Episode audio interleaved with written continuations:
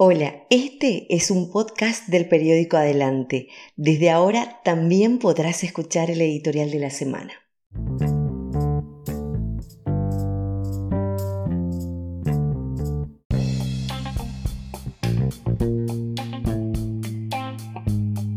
Enemigo Cañú.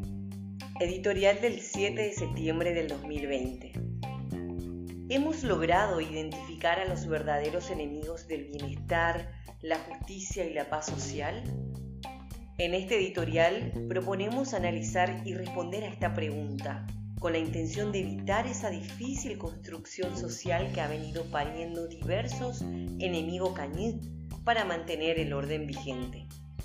En la Triple Alianza nos presentaron como enemigos a brasileños, argentinos y uruguayos, en las primeras décadas del siglo XX, los enemigos fueron anarquistas, socialistas, comunistas, que empezaron a discutir entre trabajadoras y trabajadores sobre las ganancias que les correspondían por el esfuerzo que realizaban.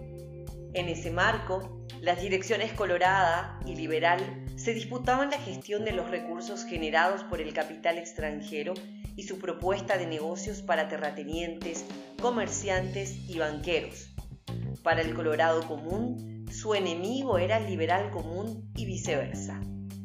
La guerra del Chaco nos colocó como enemigos a los bolivianos y luego de terminada la guerra, el prestigio de los militares creció y la agitación comunista volvió a ubicarse como principal enemiga de la concordia entre los paraguayos.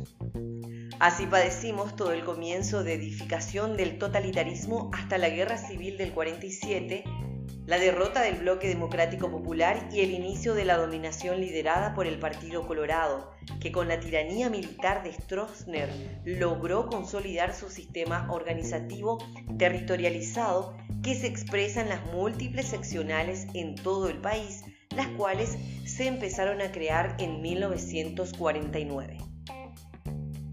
Con esa dominación política del coloradismo como principal gestor de los intereses de las patronales extranjeras y sus subordinadas patronales locales, el estronismo logró ordenar y consolidar a las seccionales como herramientas de vigilancia y delación a toda oposición al régimen, además de ser fuente de transmisión de la cultura prebendaria y clientelar desde donde los caudillos colorados manejaban los derechos ciudadanos a educación, salud, vivienda y trabajo como beneficios o regalos del gobierno Estado partido para quienes eran fieles y obedientes. Esta perversa combinación que profundizó las injusticias, la cultura de la corrupción y el autoritarismo, colocando como enemigo central de los intereses nacionales al comunismo ateo y apátrida, escondió los objetivos centrales de la tiranía fascista. Defender los intereses del capital extranjero y sus aliados locales, ahogando las intenciones de liberación, independencia y justicia de la clase trabajadora, envileciendo a sus direcciones sindicales, criminalizando la disidencia política y ejecutando terrorismo de Estado de manera sanguinaria. Y para aplastar aún más la moral de las mayorías trabajadoras, continuaron con la construcción de un relato enaltecedor de las familias millonarias, degradando la importancia de los sectores explotados en los procesos productivos y sentenciando el carácter natural de incapacidad de gobernar de las mencionadas mayorías. Esta historia es mucho más larga y tiene múltiples experiencias en todos los lugares en los que nos encontramos los seres humanos, porque los conflictos forman parte de las sociedades que están divididas en clases, en donde el beneficio de una clase se realiza en perjuicio de la otra. Por estos y muchos motivos más, el plan del enemigo cañón ha sido y sigue siendo determinante para que los multimillonarios patrones, terratenientes, banqueros, empresarios, guiados por el capital imperialista, constituidos en una ínfima minoría tanto en el mundo como en el Paraguay, sigan imponiendo su lógica de explotación y dominación. Esta semana sirve de ejemplo para analizar la vigencia que tiene el plan del enemigo cañú. Los contagios y las muertes por COVID-19 siguen aumentando a la par que la corrupción del gobierno. En medio de toda esta crisis, Abdo presenta la propuesta de presupuesto general de la Nación sin un replanteo general en cuanto a recaudación y utilización de recursos, manteniendo la alarmante realidad de los sistemas de salud y educación, así como el despilfarro de un Estado organizado a imagen y semejanza del empresariado, que ante la mediocridad de su propuesta productiva se sacude reclamando un mayor ajuste a esa herramienta creada al servicio de sus intereses. No contentos con el ajuste de ese Estado para volverlo más injusto aún, el sector privado logra media sanción para fraccionar el pago de aguinaldos, violando una vez más el código laboral.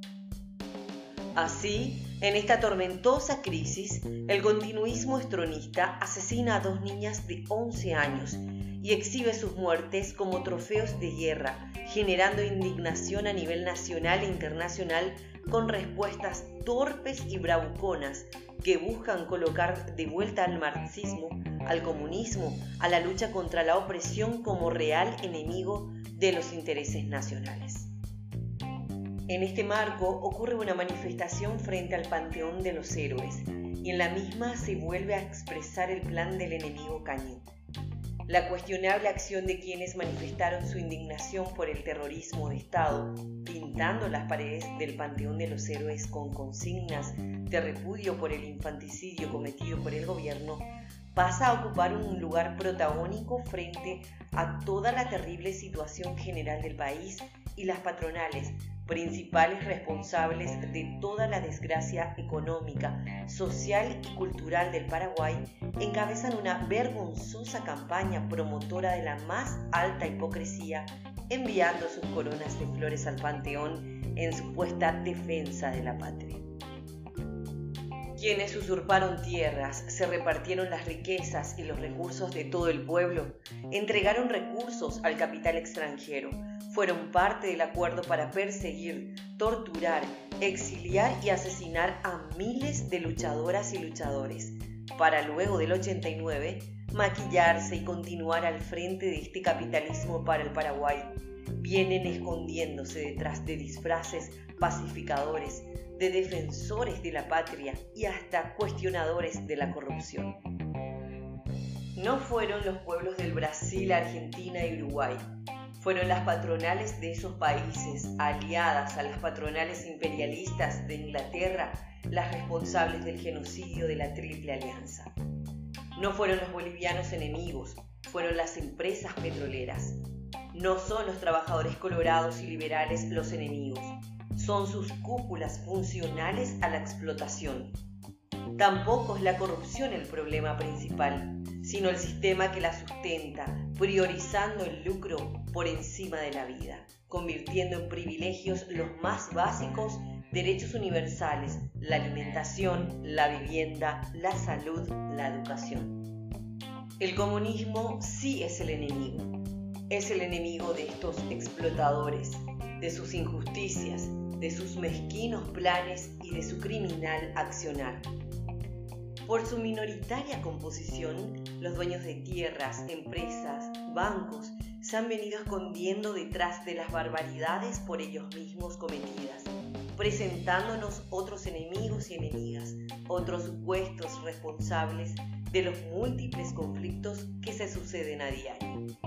Ese plan del enemigo cañín lo debemos desbaratar ubicando a estos responsables y construyendo esa necesaria y posible unidad de la clase trabajadora de la ciudad y del campo.